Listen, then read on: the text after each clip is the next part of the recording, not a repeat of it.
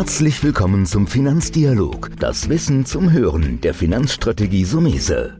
Vermögensaufbau und nachhaltige Strategien zur Geldanlage, das sind unsere Themen. Sie erhalten tiefe Einblicke und wertvolle Insider-Tipps. Schön, dass Sie dabei sind.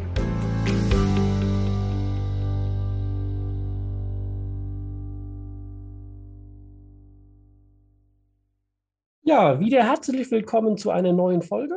Ich möchte heute mal äh, fast die Überschrift Update nennen. Die heutige Folge wird heißen, das aktuelle Marktumfeld und seine Bedeutung für nachhaltige Anlagen. Dafür habe ich mir wieder einen Experten rausgesucht, der hier Rede und Antwort gibt. Das ist Markus Nowak von Allianz Bernstein. Markus, du warst schon mal bei uns im Podcast und ich finde das gut, dass man auch immer wieder mal ein Update macht oder auch vergangene Sachen aufgreift weil die Welt dreht sich ja rasant weiter. Dennoch am Anfang wieder danke, dass du dir heute die Zeit nimmst. Ja, das auf jeden Fall. Und freut mich, dass ich wieder dabei sein darf. Ja, weil nachhaltige Anlage, die ich ja in der Beratung mache, heißt, man muss immer wieder da sein und man muss auch reflektieren können. Lass uns mal heute so ein bisschen gucken, wie schätzt ihr heute, wie schätzt du heute die derzeitige Situation am Anlagemarkt an? Ja, vielleicht zunächst mal so ein allgemeiner Überblick, bevor wir vielleicht ein bisschen mehr auf das Thema Nachhaltigkeit eingehen. Ich meine, wir haben ja jetzt die letzten Wochen und Monate schon einen, einen Anlagemarkt, den wir sehen, der sehr, sehr stark geprägt ist, äh, noch durch Corona. Das heißt, da sind noch einige Dinge nicht aufgeräumt. Dazu kommt dann eben auch noch der Krieg in der Ukraine. Das hat natürlich Folgen für die Märkte. Das heißt, wir haben Unterbrechung von Lieferketten. Es gibt äh, auf der, auf der Nachfrage, Angebotsseite durchaus unterschiedliche, wie soll man sagen, Maßstäbe. Also teilweise deckt dann das Angebot die, die Nachfrage, die aufkommt, entsprechend nicht. Wir haben Rohstoffprobleme, die wir sehen über den, über den Ukraine-Krieg. Das heißt, Manche Dinge fehlen uns halt, das merken wir im täglichen Leben. Bestellungen dauern länger. Dann haben wir Dinge über Ein-Kind-Politik und Corona-Politik in China. Das heißt, da fehlen dann teilweise Container. Am Ende des Tages merken wir es natürlich, das ist das auf den Punkt gebracht, in den steigenden Preisen. Das ist das, was uns alle so ein bisschen umtreibt. Inflation beeinflusst natürlich aktuell die Märkte. Und wir sehen es natürlich nicht nur an der Supermarktkasse, an der Tankstelle oder vielleicht auch, wenn der ein oder andere momentan mal baut. Die Preise sind nach oben gegangen und das beginnt momentan so ein bisschen auf die Anlagemärkte sich entsprechend auszuwirken. Das heißt, vom Grundprinzip, wir sehen auch agierende Notenbanken, so ein bisschen steigende Zinsen. Das hat Einfluss auf den Bereich der festverzinslichen Wertpapiere, aber auch Aktien, Gold oder die Kryptowährungen sind unter, unter Druck. In dem Umfeld bewegen wir uns momentan. Das ist nicht einfach, aber einfach war es noch nie. Dazu kommt Regulatorik, die uns natürlich immer wieder so ein bisschen umtreibt. Aber die Frage am Ende des Tages ist natürlich, ähm, was bedeutet das für den Anleger? Und sich ganz zurückzuziehen und sagen, ich lege jetzt mein Geld unter das Kopfkissen, äh, Toni, das wissen wir beide, macht keinen Sinn bei einer Inflationsrate, ähm, ich sage mal um die 8 Prozent, ähm, werfe ich halt 8 Prozent meines Vermögens jährlich zum Fenster raus, wenn ich nichts mache. Also ist die Frage, die wir diskutieren sollten, was tun. Also insofern äh, versuchen wir dadurch dann passende, passende Lösungen ähm, anzubieten. Mhm. Aber der Markt, du hast vorhin gesagt, die Welt dreht sich weiter. Äh, dieses Karussell dreht sich momentan schon relativ schnell, muss man sagen. Mhm. Ja, ist vielleicht ein ganz guter Start, am Anfang nochmal die großen Themen anzusprechen. Ich meine, die sind da, die werden uns verfolgen, die werden sich natürlich irgendwann noch auflösen, aber klar, Shanghai, Lockdown, Lieferkettenprobleme, der Krieg, der auf die Rohstoffmärkte geht. Jetzt hast du das beleuchtet und ich sehe es wie du. Es gab ja mal dieses Statement zu sagen, was ist der größte Fehler beim Aktienmarkt? Und zwar nicht dabei zu sein, weil in so Phasen, wo es nicht läuft, denkt man das immer, aber man ist auch nicht dabei, wenn es sich wiederholt. Und lass uns da auch vielleicht mal so einen Blick wagen und auch einen Ausblick. Was bedeutet jetzt so ein bisschen diese Themen, die im Markt sind, insbesondere für nachhaltige Anlagen, für das Thema nachhaltiges Investieren wir haben ja auch einen Investmentfonds von euch ja drin in unserem Nachhaltigkeitsdepot. Wie schätzt du jetzt das Umfeld auf nachhaltige Anlagen und welche Perspektive siehst du hier? Also eins ist mir natürlich wichtig und das haben wir schon beobachtet im aktuellen Marktumfeld, wenn viel über andere Dinge gesprochen wird, wie Corona, wie Inflation, wie Ukraine-Krieg, gerät manches aus dem Fokus der Anleger, aber auch der, der Berater. Und man neigt momentan dazu, das Thema nachhaltige Anlagen, also ESG im Allgemeinen, aber im Speziellen den, den, den Klimawandel momentan so ein bisschen aus dem Fokus und aus den Augen zu verlieren. Aber der ist ja umso wichtiger. Also wenn ich mir nur die aktuelle Situation auf der Rohstoffseite mal ansehe und mal schauen, was passiert beim Öl und beim, beim Gas, dann wird uns doch allen klar, dass der Weg weg von den Rohstoffen, die wir seither gesehen haben, von fossilen Brennstoffen beispielsweise, der muss doch ganz klar gezeichnet sein. Und man vergisst es so ein bisschen, aber es ist eigentlich noch wichtiger wie vor einigen Monaten. Und da war es schon, da war es schon wichtig. Also das Thema Klima und Klimaveränderung wird nicht verschwinden, aber auch etwas breiter gedacht in dem Bereich der, der Nachhaltigkeit, wenn wir nicht nur über Umwelt reden, sondern auch über Soziales und Unternehmensführung äh, bietet momentan eher Chancen für den Einstieg, wenn man an dem Thema dranbleibt. Also warum? Klar, weil wir eben zum einen sehen, es ist wichtig zu dekarbonisieren, um im Endeffekt den, den Klimawandel zu stoppen. Es ist wichtig von fossilen Brennstoffen, vor allem eben aber auch von der Abhängigkeit von, von Russland entsprechend wegzukommen.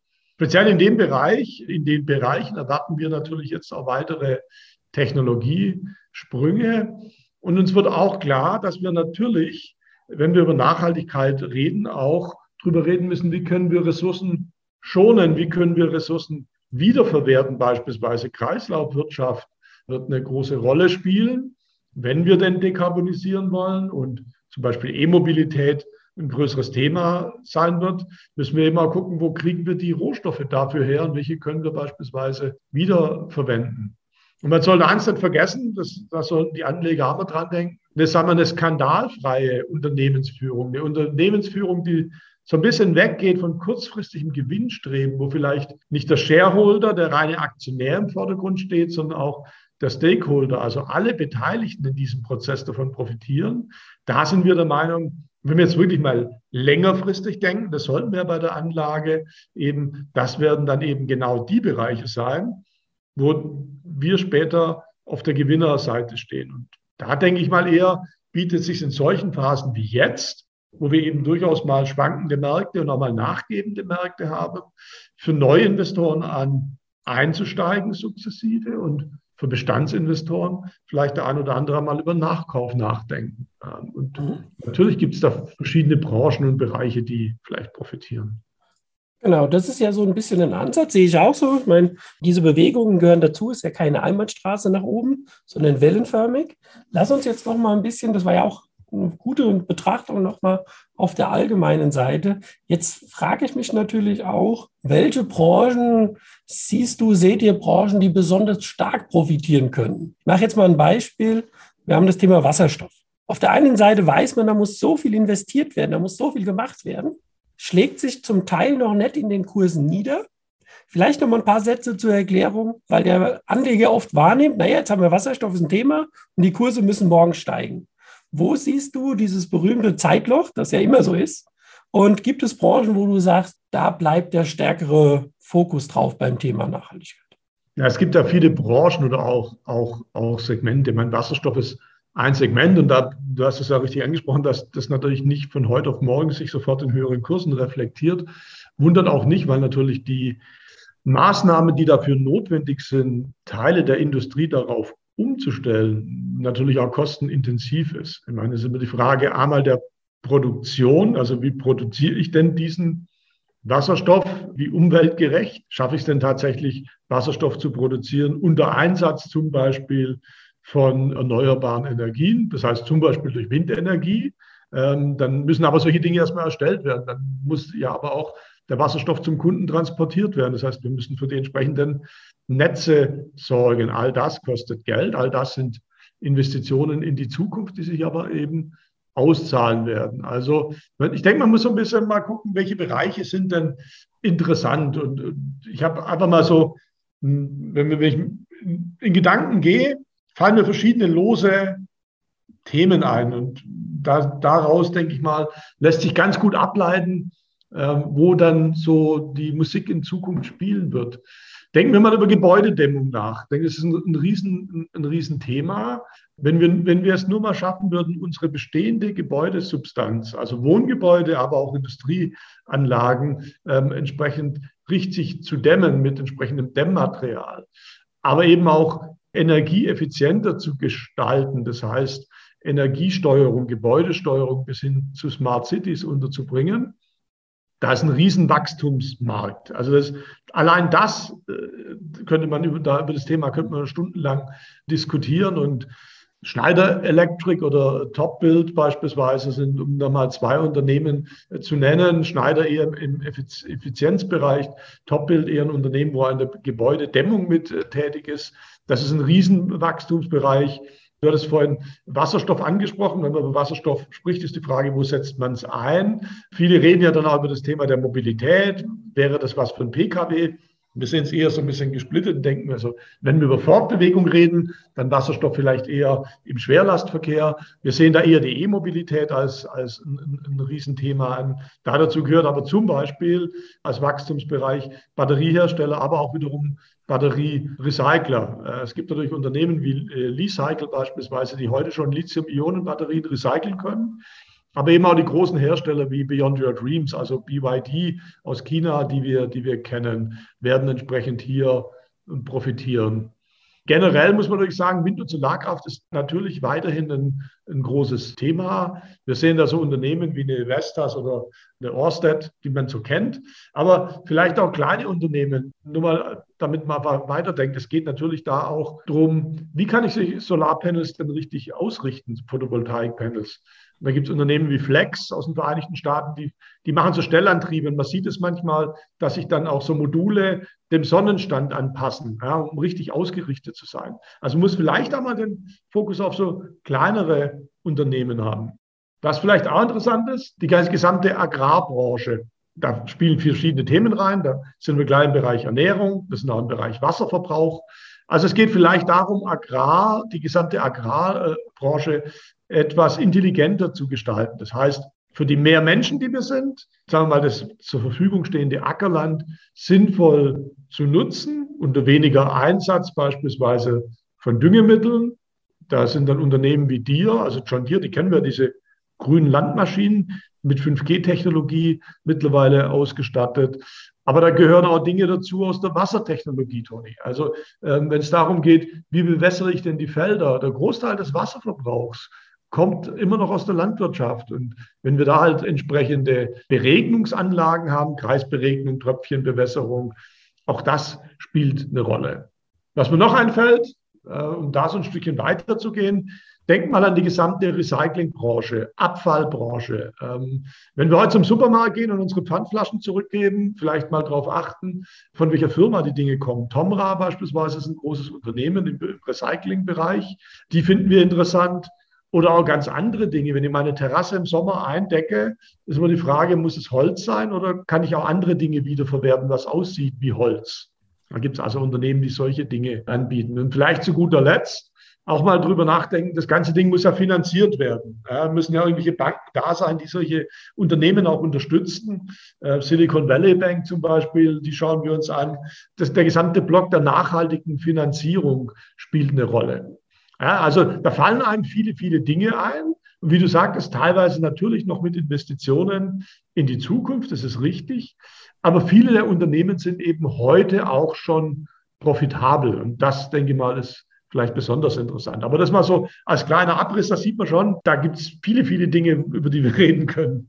Ja, das ist ja schön zu sehen, dass es einfach Potenziale gibt und dass es natürlich schon ein großes, gigantisches Thema ist. War auch mal schön, dass du ein paar Namen genannt hast, so dass man ein bisschen reflektieren konnte. Da schließt sich natürlich immer so ein bisschen die Frage, die ich ja gerne auch so gegen Ende des Podcasts mache, was ja zum Teil von dir beantwortet ist, aber zum Teil hast du vielleicht auch noch eine Idee, was man da an Input geben kann. Worauf sollte jetzt ein Anleger achten? Weil eigentlich ist das ja total schwierig, weil gerade die kleineren Unternehmen zu finden, das ist ja richtige Arbeit, wo man ein Fondsmanagement ja braucht. Ich denke mal, so zusammengefasst, du kannst es ja bestätigen oder gerne noch relativieren. Also wer noch nicht drin ist, der muss endlich erkennen, Nachhaltigkeit ist ein Thema, da musst du investieren. Wer schon investiert ist, wie unsere Mandanten, einfach nachkaufen, sei es über Tauschpläne, sei es über Sparpläne, sei es Einmalanlagen. weil es gilt ja für alle Märkte, Kursschwächen sind zu nutzen, weil das Thema ist ja gekommen, um zu bleiben. Hast du trotzdem noch so eine Klammer, wo du sagst, liebe Anleger, das ist eigentlich gerade aktuell nochmal ein Thema, worauf man achten sollte? Also nochmal, um, um, um, das Thema des Nachkaufens oder Einkaufens zu gehen, das ist ja wie, wie wenn ich auf den Markt gehe, ich kaufe die Äpfel auch nicht zum, zum teuersten Preis ein und äh, nutze vielleicht dann mal Gelegenheiten, wenn was billiger ist. Da gebe ich dir vollkommen recht. Ich meine, ein Thema habe ich ja schon ein bisschen abgehandelt, zu, zu, sagen, okay, wenn, wenn wir gucken in den Bereich der Nachhaltigkeit, natürlich überall zu schauen, was sind denn wirklich Zukunftstechnologien, die sich durchsetzen werden. Das ist teilweise natürlich für Privatanleger wirklich dann auch schwierig zu durchschauen und die passenden Unternehmen zu finden. Deswegen eignen sich natürlich, sagen wir mal, gute, aktiv gemanagte Fonds dazu. Aber für uns momentan in der, in der jetzigen Phase, auch in, in, sagen wir, mit dem Fokus auf die aktuell etwas höhere Inflation, die wir ja schon lange nicht mehr so gesehen haben, denke ich mal, es ist umso wichtiger zu gucken, dass man schon Unternehmen findet, die in gewisser Art und Weise schon profitabel sind. Also worauf wir wirklich achten sollten, um da eine Klammer zu setzen, ist, dass die Unternehmen nicht zu klein sind, ja, sonst haben wir vielleicht auch ein bisschen Eigenkapitalproblem, eine ordentliche Quote haben, was das Eigenkapital anbelangt, das heißt nicht überschuldet sind. Und jetzt kommt vielleicht das Wichtigste, tatsächlich dann auch Unternehmen rauszufiltern mit einer gewissen Preissetzungsmacht. Und denke mal, das ist in der jetzigen Marktphase das Wichtigste. Unternehmen zu finden, die ihre eigenen gestiegenen Kosten, die ja jedes Unternehmen momentan hat, zum Beispiel über höhere Einkaufspreise oder höhere Energiepreise oder höhere Lohnkosten.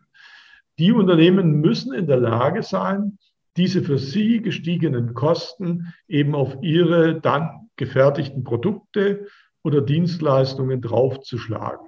Weil wenn sie das nicht können, dann wird sich die Marge der Unternehmen in den nächsten Monaten deutlich verschlechtern. Damit wird sich die Gewinnsituation dieser Unternehmen deutlich verschlechtern und damit wird sich der Börsenkurs deutlich verringern.